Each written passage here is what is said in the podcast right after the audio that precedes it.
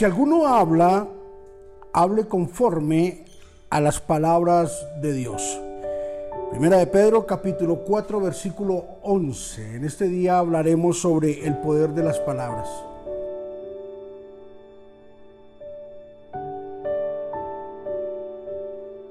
Cuando exaltamos a Dios con nuestras gargantas, estamos proclamando lo que hay en nuestro corazón.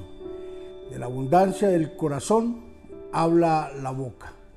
De los dichos de nuestra boca será donde nosotros vamos a experimentar grandes cosas y grandes experiencias en nuestra vida. Sabes que las palabras tienen poder y lo que el hombre declare, eso será a través de las palabras. La Biblia nos enseña que la palabra tiene poder.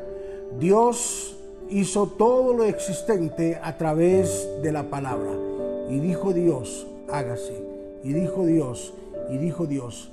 El libro de Génesis nos enseña que todo fue hecho a través de la palabra del Señor.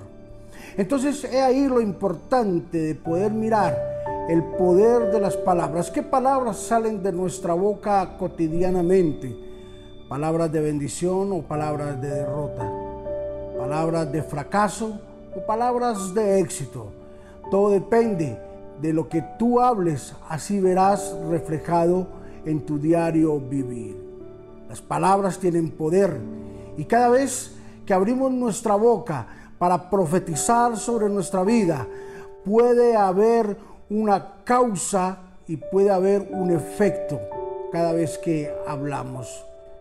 El enemigo también es especialista en tomar parte, en tomar ajena situación que no le conviene cuando el hombre es necio para hablar, cuando la persona no tiene sus cinco sentidos cuando está hablando, el enemigo toma provecho de estas palabras y trae maldición y trae consecuencias a nuestra vida.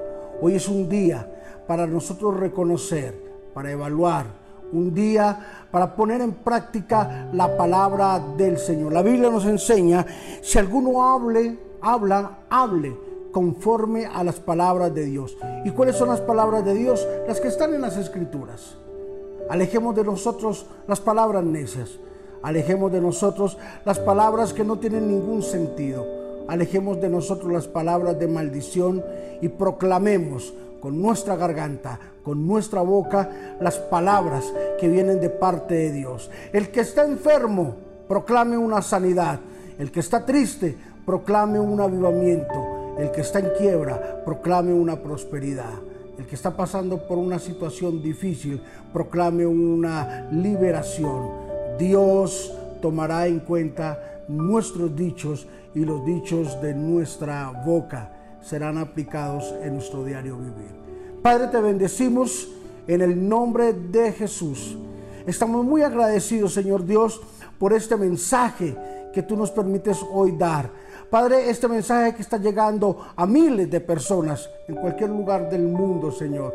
Personas que están allí en su trabajo, están saliendo de su trabajo o están entrando, que van camino a su casa.